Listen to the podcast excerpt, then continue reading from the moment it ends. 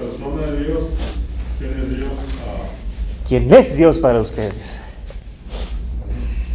el Creador, al que mandó a su Hijo a, a hacernos salvación. Amén. ¿Alguien más que sepa algo de Dios? El Todopoderoso, Él es el Todopoderoso. ¿verdad? nuestro protector. Él es nuestro protector. ¿Alguien más? Es omnisciente, omnipresente. Él es omnisciente, ¿verdad? Omnipresente. Que tiene un plan para cada uno de nosotros. Tiene un plan para cada uno de nosotros. Amén. ¿Qué más? ¿Alguien más? ¿Información? Eh, Dios es amor. ¿Qué más? Él es nuestro pastor también. Sí se ve que han leído, ¿verdad? ¿Qué más, hermanos? ¿Qué más? Otro atributo que ustedes le conozcan a nuestro Creador. Nuestra tranquilidad. Él nos trae paz, ¿sí? Él es misericordioso y, y nos da de su gracia. Él es misericordioso también y bondadoso, Y fiel. fiel. Dios es fiel. ¿Qué más? Otro atributo que tenga nuestro Padre. Él es el principio y el fin también. A ver. Chispazos así, vamos. Que, que las máscaras ninjas que traemos puestas, ¿verdad? Funcionen. ¿Qué más?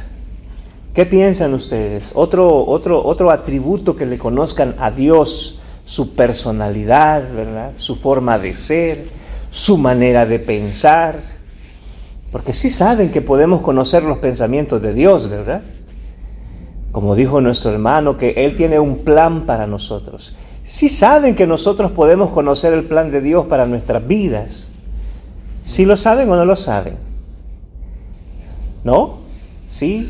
Tal vez. Él tiene un plan para nosotros. Y está escrito en este libro que se llama la Biblia. La Biblia es la palabra de Dios.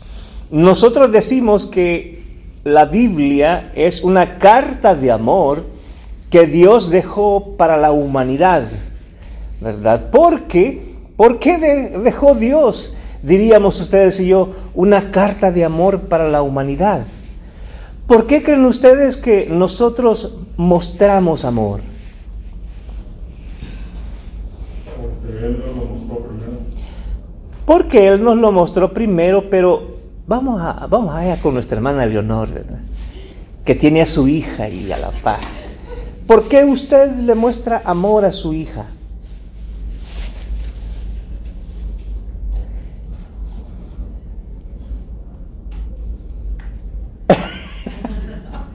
Pues porque am, para que ella sienta lo que yo siento con mi sentir.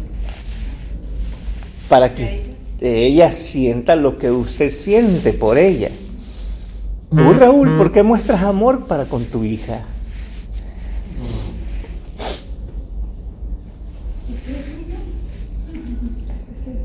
Para nosotros de Dios. Gracias.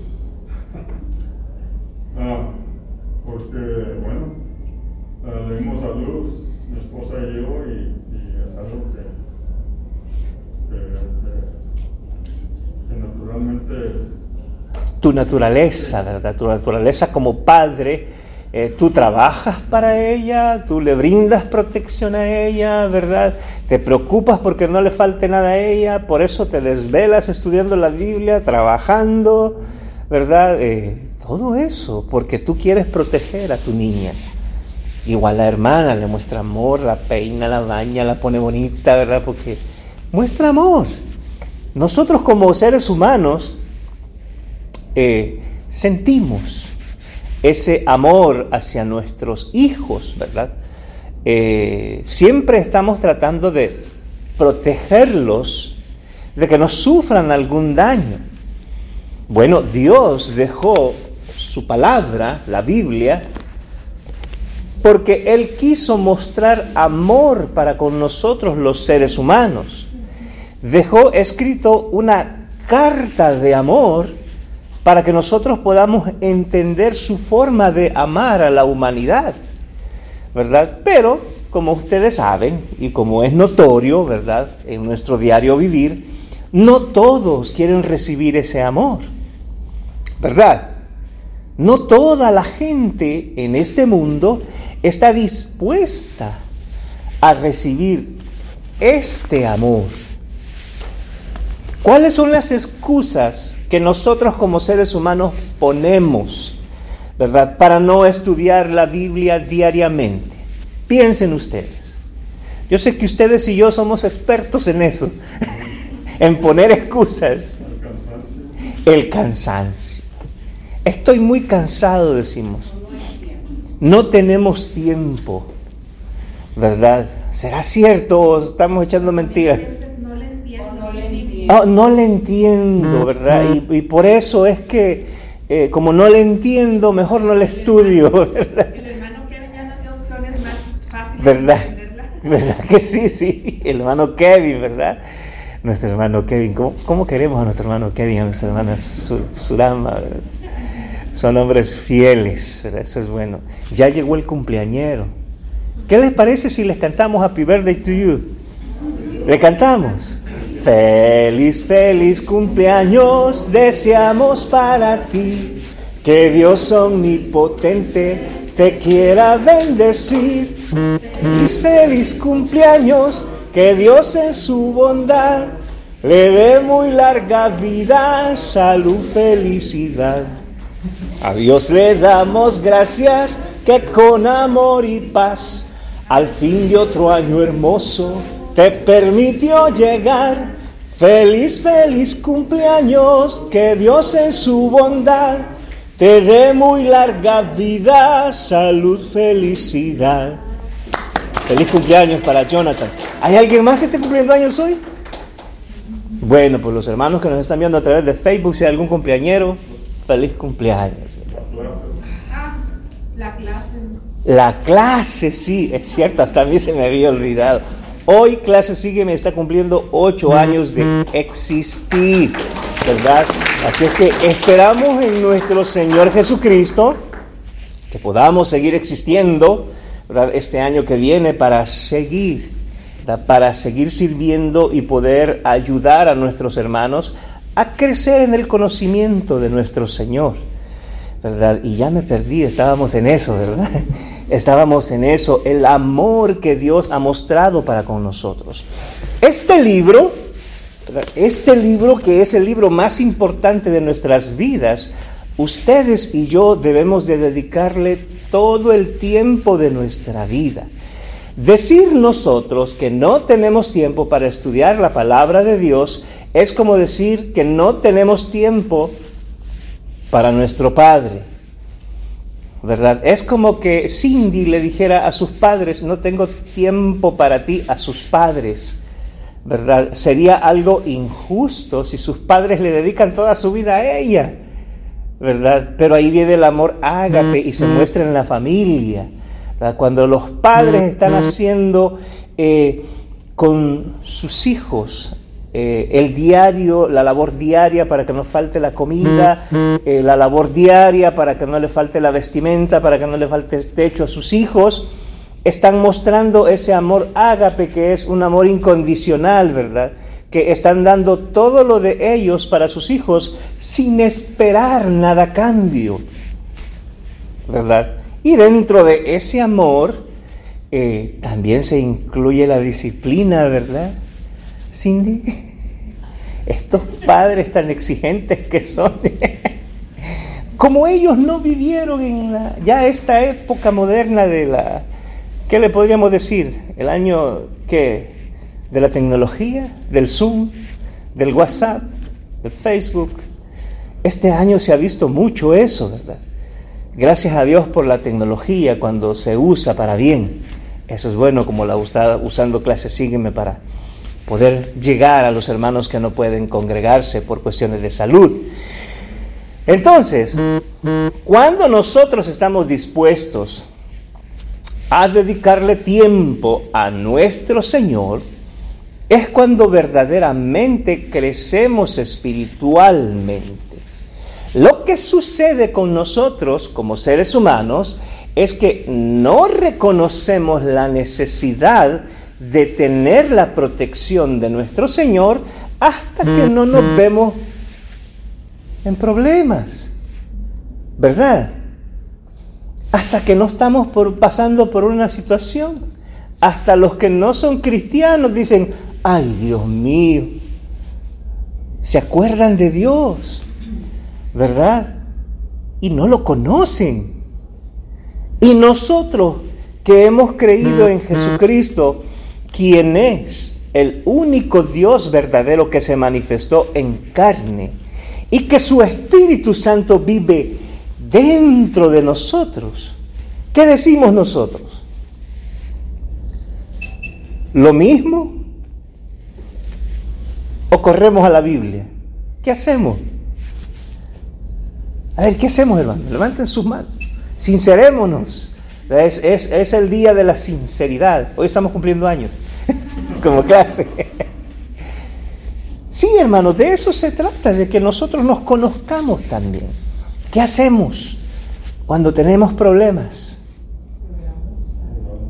Lloramos, oramos. ¿Cómo fue que dijeron? Oramos. Las dos cosas, dice. Lloramos y oramos. ¿Y cómo supieron que hay que orar?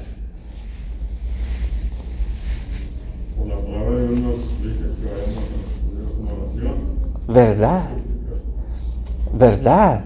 El Espíritu Santo nos enseña a través de su obra, porque este libro es una obra del Espíritu Santo de Dios, es decir, de Dios mismo.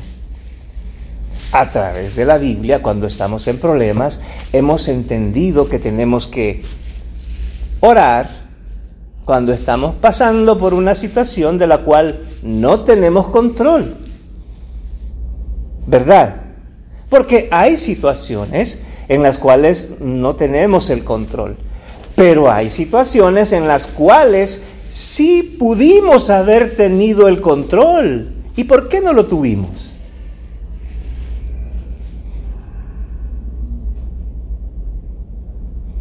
Me siento como el hombre araña ahorita, así como estoy pegado. A ver, hermanos, a ver, sincerémonos. ¿Por qué no hemos tenido el control de algunas situaciones que sí pudimos haber controlado? Sí, hermana. Quizá porque acudimos a otras personas, a, a otros familiares, sin haber primero haber acudido a Dios. Exacto. Igual nuestra reacción, ¿se acuerda de, de la clase? Sí, hermano. Sí, a veces, hermano, este, reaccionamos al problema emocionalmente en lugar de pensar, buscar una solución. Y fíjense lo que acaba de decir Raúl, reaccionamos a la situación del problema emocionalmente. Es nuestra naturaleza pecaminosa. ¿Por qué digo nuestra naturaleza pecaminosa? Porque, a ver, tenemos tres enemigos, ¿verdad? ¿Cuáles son? A ver, ¿quién se acuerda? Tres enemigos bien poderosos en nosotros y con nosotros. ¿Quiénes son? Satanás es el uno. ¿Quién más? A ver, hermanos, los que estudiaron vida discipular. la carne, el otro. ¿La carnita de quién? La nuestra, ¿verdad? nuestro cuerpo es nuestro peor enemigo. Satanás, la carne y quién más? El mundo. Satanás está manipulando el mundo y el mundo nos influencia a nosotros a través de nuestras emociones, de nuestra carne. ¿Se acuerdan de la dopamina? Si saben qué es la dopamina ahora, ¿verdad? La dopamina, yo sé que algunos hermanos no estuvieron en la clase pasada, pero creo que Ricardo sí estuvo, ¿verdad? ¿Te acuerdas de la dopamina? ¿O no estuviste? Sí estuviste. A lo mejor te fuiste mentalmente por las tortillas, ¿verdad? Pero, pero aquí estabas, ¿verdad? La dopamina es ese neurotransmisor que las neuronas del cerebro disparan a nuestro cuerpo y yo pienso que ese es, eso es algo natural que Dios dejó en nuestro cuerpo como un radar para medir el peligro. Cuando nosotros estamos en peligro, automáticamente nuestro cerebro reacciona, ¿verdad? Y es cuando escuchamos el estallido de una llanta y saltamos. Ese químico nos hace reaccionar de dos formas, o saltamos o nos quedamos petrificados en un mismo lugar. O nos movemos a la defensiva o nos quedamos quietos. Pero la reacción siempre es a la defensiva. Y ese químico es el que nos ayuda también en el aprendizaje. ¿verdad? Es algo que Dios dejó en nuestra naturaleza para que entendamos cuándo es que corremos peligro. La pregunta sería, ¿es pecado tener miedo? No, porque es algo de nuestra naturaleza que es pecaminosa, pero yo pienso que ese químico es una bendición poder tenerlo, porque las personas que pierden esa habilidad son las personas que no pueden medir el peligro y que hasta llegan a perder la habilidad de tener control de su cuerpo. Son las personas que han escuchado de esa enfermedad que se llama el Alzheimer es cuando ese químico comienza a fallar y comienzan a olvidar. Es decir, que la memoria se les comienza a borrar. Usted sabe que nosotros en nuestra memoria tenemos esta capacidad. 2.5 terabytes. Es muchísimo más que un gigabyte. ¿Cuánta capacidad tienen sus teléfonos? ¿Quiénes andan ya el 5G? Ah, nadie. No les creo, si andan modernizados. El 5G son 5 gigabytes. Son 5 gigabytes. Y creo que un terabyte tiene como un millón, mil y algo de gigabytes. Este petabyte tiene más de un millón de gigabytes. Es decir, que los científicos dicen que nuestro cerebro puede albergar 120 millones de imágenes. Es decir, que Dios nos ha creado con una capacidad para poder absorber este libro tan pequeño, este libro tan pequeño, para que constantemente nosotros estemos meditando en Él y recordando lo que Él enseña en su palabra. Es decir, que ustedes y yo no tenemos excusa de decir, es que a mí me cuesta memorizar. No, no es cierto que nos cuesta memorizar. Es que no tenemos ejercitado es que no tenemos ejercitado, es decir, que no estamos poniendo en ejercicio lo que enseñaba nuestro hermano Kevin el domingo pasado. Cuando Pablo le dice a Timoteo, ejercítate, ¿para qué le dijo? Para la piedad. Ejercítate para la piedad. Cuando ustedes y yo estamos estudiando la palabra de Dios, estamos, estamos ejercitándonos para entender el amor de Dios, la disciplina de Dios, lo que Dios va a hacer con este mundo. Y entonces es que nosotros realmente comenzamos a mostrar piedad. Pero si no tenemos los sentidos ejercitados en el conocimiento de su palabra, no vamos a saber ni siquiera el buen sentido de la piedad. Adelante, bienvenidos. Eh, ¿Verdad? Eh, el sentido de la piedad. Y hoy vamos a hacer otro pequeño ejercicio, ¿verdad? De, eh, para ejercitar nuestros sentidos. Vamos a orar antes de entrar al punto bíblico, ¿les parece? ¿Verdad? Porque solo hemos estado teniendo una plática, todavía no hemos entrado a Biblia, ¿verdad?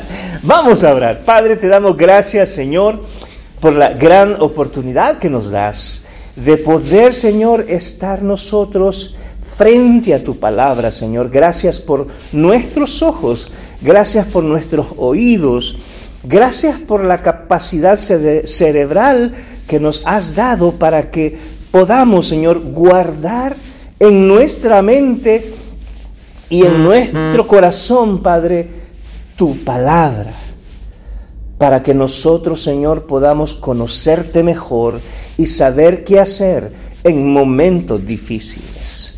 Te pedimos, Señor, que tu Espíritu Santo nos guíe hoy, esta mañana, y que nos haga recordar todas las cosas que tú nos vas a enseñar hoy, Señor. Te damos gracias, Padre, en el nombre de tu Hijo, nuestro Señor Jesucristo. Amén. Salmo, ¿qué es? Vamos a ver, Salmo, ¿qué es el que vamos a estudiar hoy? ¿Quién está llevando el seguimiento del libro de estudio?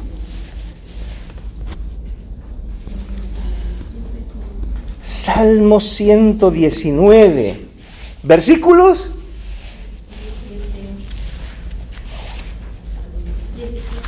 Versículo 17. Salmo 119, ¿verdad? Yo me tomé un café antes de venir y un pan porque... ¿Por qué? ¿Verdad? Porque pues duele la cabeza estar aguantando hambre, ¿verdad? No es sano, ¿no? No comer, hay que comer. Para que cuando vengamos a la clase vengamos con esa energía y dispuestos a aprender. Un café bien cargado para venir despierto, ¿verdad? Salmo 119, versículo 17. Dice David, porque David es quien escribió este salmo.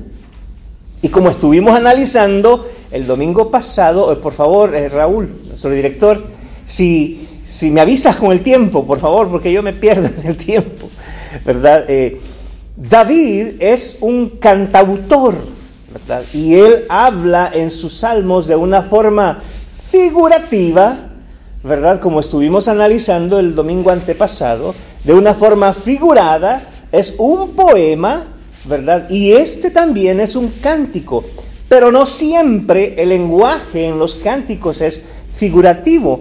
Muchas veces los cantantes, ¿verdad, Kevin? Cantan lo que viven y lo dicen francamente.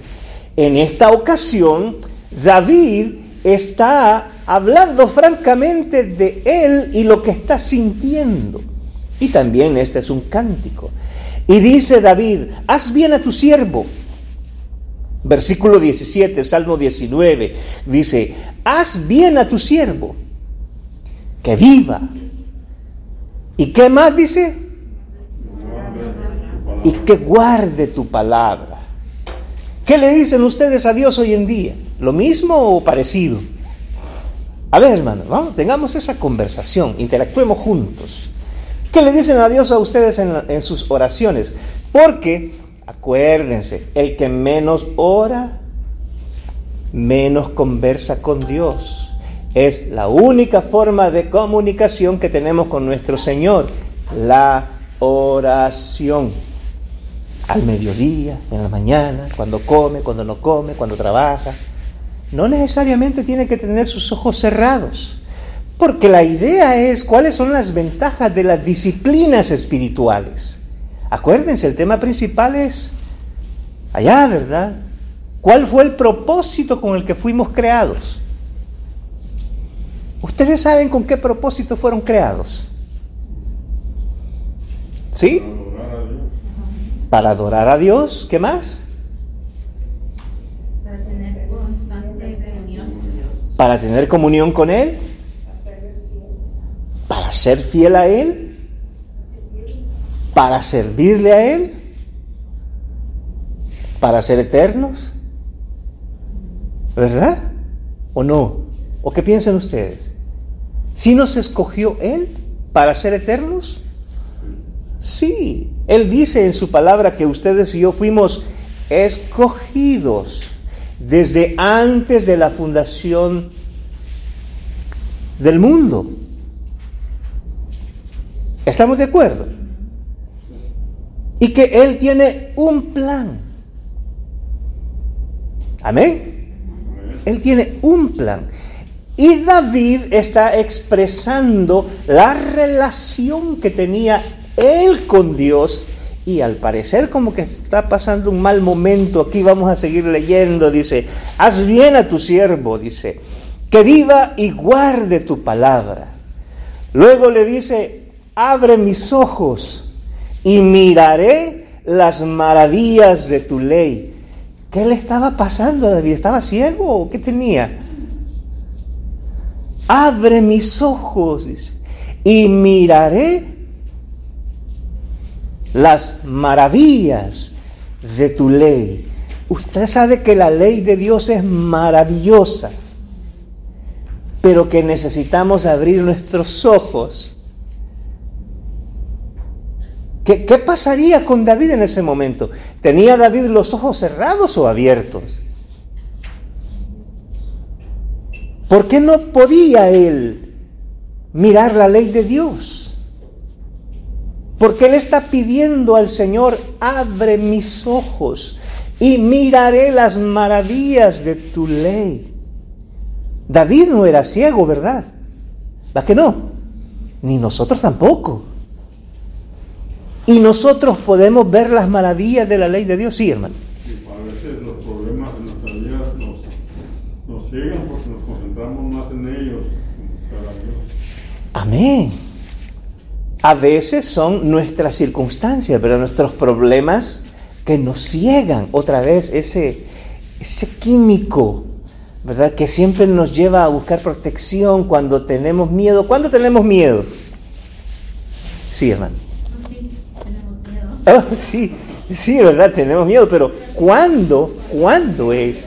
¿Cuándo qué? ¿Y cómo sabemos que hay peligro? Ay, dice, ¿verdad?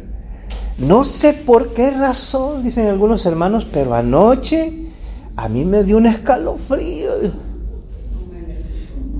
Y, y se me hace que por ahí anda alguien que no es natural. Y sí, hasta eso podemos sentir. Ese químico que el Señor ha dejado en nosotros nos ayuda, ¿verdad? Nos ayuda a percibir el peligro. ¿Qué siente cuando lo para la policía en la calle? Miedo. Ay, dicen allá, cayó la ley. ¿Qué hice? Y comienza a, sentarse en el asiento, a ponerse nervioso, y como va manejando, pues no puede correr, ¿verdad? y aún, ¿verdad? Si sabe que debe algo, órale, vámonos, y busca huir. Pero si no debe nada, como quiera, se queda quieto para saber y decir, ¿en qué me equivoqué? Comienzan a ver las lucitas azules, amarillas y rojas. Ay, ¿Qué pasó? Y empiezas a rezar. Y empiezas a orar, Señor. Pero es ese químico que nos hace reaccionar. Ese... Y como no sabemos, no conocemos por completo la ley de tránsito y andamos manejando, y si ya sabemos, como quiera, de repente nos equivocamos porque andamos a prisa, porque queremos llegar a la iglesia rápido, no madrugamos, ¿verdad? Para venir para la iglesia, es porque queremos irnos para el trabajo y nos dormimos y vamos volando. Y aún conociendo la ley, pues no nos importa, nos echamos otra dormidita, ¿verdad? Así pasa con la palabra de Dios. Y quisiéramos tener el manual ahí para saber en qué me equivoqué, para poder decirle a este policía que está equivocado él. Así somos, así reaccionamos, ¿verdad? Igual nosotros tenemos temor en nuestro diario vivir las enfermedades, las deudas, la falta de trabajo. Hay muchas cosas por las cuales sentimos temor. Pero usted sabía de que todos nuestros problemas pueden ser resueltos si tan solo le dedicáramos por lo menos 30 minutos diarios a la palabra de Dios y comenzar a estudiarla en orden desde Génesis hasta Apocalipsis. Si usted se lo propone en seis meses, se lee toda la Biblia. Pero si usted quiere analizarla mejor y más despacio, quizás hasta un año. Y entonces usted va a conocer las maravillas que David quería que Dios le abriera. Y le estaba pidiendo algo bueno porque en David estaba el Espíritu de Dios como está en usted y en mí. El Espíritu de Dios vive dentro de nosotros y es quien nos da el entendimiento, porque acuérdense, ¿para qué iba a mandar Jesucristo el Espíritu Santo? ¿Quién sabe? Y yo os enviaré, dijo Jesucristo, el Paráclito, ¿verdad? Que es una palabra hebrea, creo, no griega, no, es Paráclito, aramea. Es una palabra aramea que quiere decir el consolador. El Espíritu Santo es el consolador. Y Él lo iba a enviar y ese Espíritu Santo no iba a andar rondando alrededor suyo o flotando como algunos hermanos piensan por falta de estudio de la palabra de Dios. El Espíritu Santo dice la palabra de Dios que vive dentro del creyente. Está dentro de usted. Es decir, que el Espíritu Santo Dios no lo da a gotitas. ¿Verdad que no? Él está dentro de usted por completo y Él es quien nos guía, nos impulsa, nos motiva. Por eso dice Pablo allá en 2 de Timoteo capítulo 3, versículo 16, toda la escritura es inspirada por Dios y útil para qué?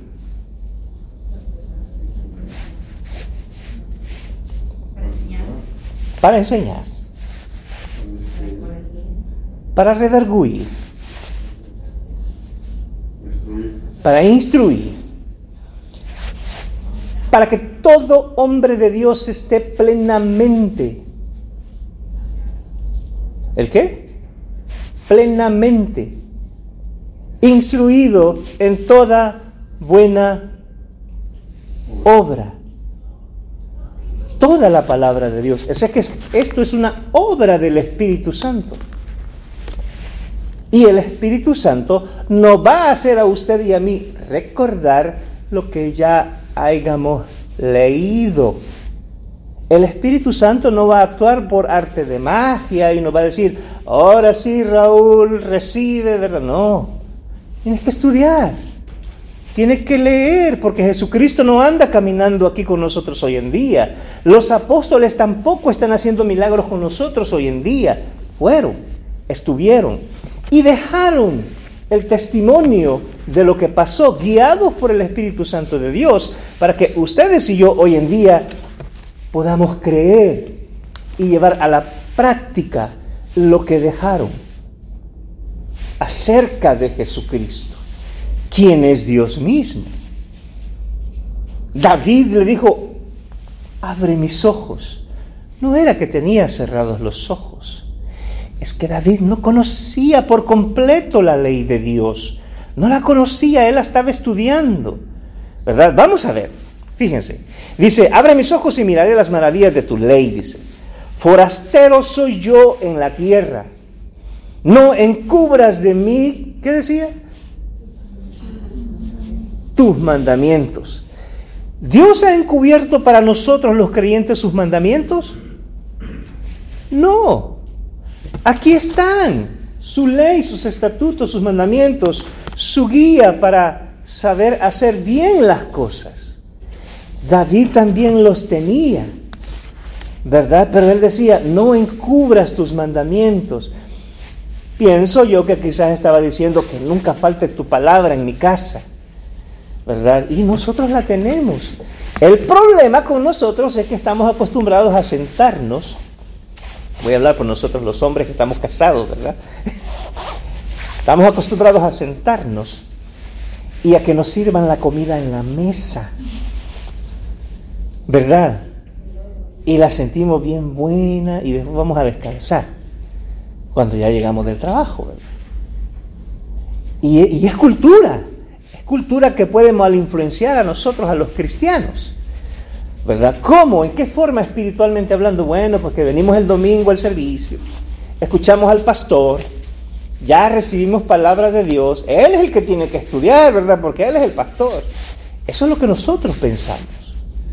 O aquí a la clase, no, el maestro es el que tiene que prepararse, ¿yo para qué? Si él es el que va a dar la clase. No, Dios no dice eso en su palabra. El llamado es para todos a meternos en su palabra. ¿Por qué? Porque usted en su casa, nosotros los hombres somos la cabeza del hogar. ¿Y las mujeres qué son? El cuerpo. Esa es la analogía, ¿verdad? Es decir, que el cuerpo se va a mover conforme a la cabeza la guíe. Si otra vez, ¿verdad? Viene la analogía del amor. Si el hombre no le dice a su esposa, te amo, la mujer no va a responder. ¿Verdad? No va a responder. Es decir, que el hombre tiene que instruirse en las cosas de Dios para guiar bien. Para guiar bien. ¿cómo se dice? Para guiar bien. Pensé que ya me habían sonado la campana, ¿verdad? Pero no. Para guiar bien a su esposa y a sus hijos. Todos tenemos responsabilidades. La mujer tiene que aprender cómo cuidar y amar a su esposo y el hombre igual. Cómo cuidar y amar a su esposa. Y por ende los dos juntos que se convierten en un solo cuerpo, cuidar a sus hijos. Esa es la primera iglesia y el primer ministerio que Dios nos da como cristianos. Y no hay nada oculto para nosotros aquí. Solo necesitamos obedecer al Espíritu Santo y meternos a estudiar la Biblia. Luego dice el salmista 20, quebrantada está mi alma de desear tus juicios en todo tiempo. Igual nosotros, ¿verdad? Estamos esperando que el Señor ya venga. Estamos deseando que este mundo se acabe o no. ¿No? ¿Sí? Tal vez. Todavía no. Que no venga el Señor ahora entonces, o que sí venga. ¿Cómo? Ven. Dios tiene un plan. Por eso es importante conocerlo. Si no, de repente va a venir ese día que el Señor dice que va a venir. Y en un abrir y cerrar de ojos la iglesia va a desaparecer. Y usted se va a quedar preguntando, pero no me dijeron que el bus ya venía, ¿verdad? No me dijeron que ya venía el, avión que necesitaba abordar. No, usted tiene que estar en el plan de Dios. Usted tiene que conocer los tiempos en la dispensación de los tiempos que Dios ha dejado para saber cuándo y por qué. O un estimado, ¿verdad? Pero para eso otra vez usted necesita conocer Génesis, Éxodo, Levítico, Deuteronomio, ¿verdad? Y luego, ¿qué sigue? Los, uh, ¿quiénes siguen? ¿Ah? Los jueces, Ruth, los jueces, Ruth, luego primera de Samuel, segunda de Samuel. Y debe de conocer la historia completa porque hay un plan de Dios elaborado ya para el fin del mundo. Está aquí, se puede. Pero en Facebook todos quieren saber quién es la gran ramera. Pero no saben qué dice Génesis. Quieren saber cuándo el mundo se va a acabar. Pero no quieren saber por qué se va a acabar. Y ahí la confusión. Por eso hay que leerlo en orden. Luego dice, reprendiste a los soberbios y a los malditos. ¿Quiénes son los soberbios? Vamos a hacer ahí un pequeño paréntesis. ¿Quiénes son los soberbios? ¿Cómo identifican ustedes a un soberbio? Soberbio. Nosotros en nuestra cultura decimos, este chamaco es bien soberbio. ¿Por qué les decimos soberbios a los niños? Necio, les decimos. Burro, decimos nosotros. Déjame, le doy con la chancla. ¿Verdad? Ay, sí, yo sé que de repente decimos, no, yo no soy así, pero en un momento de coraje de la dejan ir, ¿verdad? Hay que saber, ¿verdad? Hay que saber cómo controlar nuestras emociones. Pero ¿qué es un necio? Un necio es alguien, eh, un soberbio es alguien que es altivo, orgulloso, vanidoso, que padece de altivez. Son las personas que asumen que saben, pero no saben y no quieren escuchar a nadie más para ser guiados. Ese es un soberbio. Y luego dice, los malditos. Reprendiste, dice, los soberbios y los malditos. ¿Quiénes son los malditos? ¿Ah? ¿Los malos? No, pues entonces nos incluimos todos ahí. ¿Ah? Los malditos. Ustedes saben que esta tierra ha sido maldecida. ¿Ah? Eh, hay que estudiar la palabra de Dios. ¿Se acuerdan ahí en Génesis? Maldita será la tierra por tu causa, le dijo Dios. ¿A quién? Adán. Esta tierra está maldita. ¿Sabían ustedes eso? Que vivimos en una tierra maldecida por Dios. También le dijo a Israel, maldito será, sino que le dijo a Deuteronomio 28. ¿Quién sabe de Deuteronomio 28? Si pusieres por obra todas mis leyes y estatutos, le dijo a la nación de Israel, serás bendito. Donde quiera que vayas, bendita será tu casa, bendita será tu canasta. Si pones por obra la ley, las cosas que Dios dice que hagamos, vamos a ser benditos. Pero si decides no seguir, dice el Señor, mis estatutos y mis mandamientos, maldito. ¿Y cuál es la maldición en la cual ustedes y yo entramos cuando decidimos no estudiar la palabra de Dios? Porque vivimos en un mundo maldecido que está manipulado por Satanás. ¿Verdad? El príncipe de este mundo, dice Jesucristo. Él es el que manipula el mundo e influencia nuestra mente. Y nuestra mente tiene esa capacidad, mucho más, para guardar información. La pregunta es, ¿qué información le estamos metiendo a nuestra mente? Entonces, y vivimos en un mundo maldecido. Si nosotros no hacemos como dice el Señor en su palabra, estamos caminando en maldición, aunque somos salvos aunque el Señor ya murió por nosotros, aunque Él nos ha dado la bendición de adquirir la eternidad por medio de Jesucristo. Pero si no estamos estudiando su palabra y viviendo conforme a su voluntad, estamos más hacia recibir maldición que bendición. Esa es una realidad en nosotros como cristianos y debemos de parar las antenitas satelitales y comenzar a orar y a pedirle al Señor que nos dé la sabiduría, el entendimiento, porque la capacidad ya la tenemos. Él nos la dio en esta mente. Y comenzar a obedecer y comenzar a abrir este libro desde Génesis hasta Apocalipsis en orden, para que conozca bien el plan de Dios. Luego dice, aparte de mí el oprobio y el menosprecio. Oprobio quiere decir vergüenza. Aparte de mí la vergüenza y el menosprecio.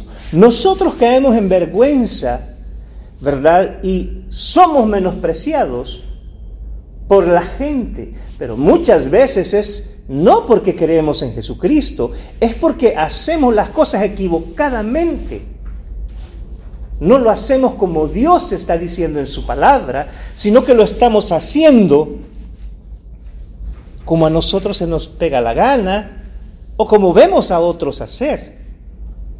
Porque somos más seguidores de personas que seguidores del Señor en su palabra.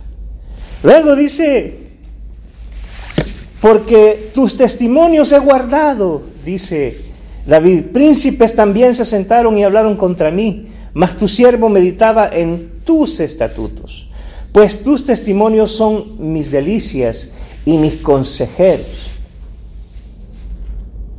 Y esa debe de ser nuestra actitud. La palabra de Dios, hermanos, debe de ser en la cual ustedes y yo nos debemos de deleitar todos los días.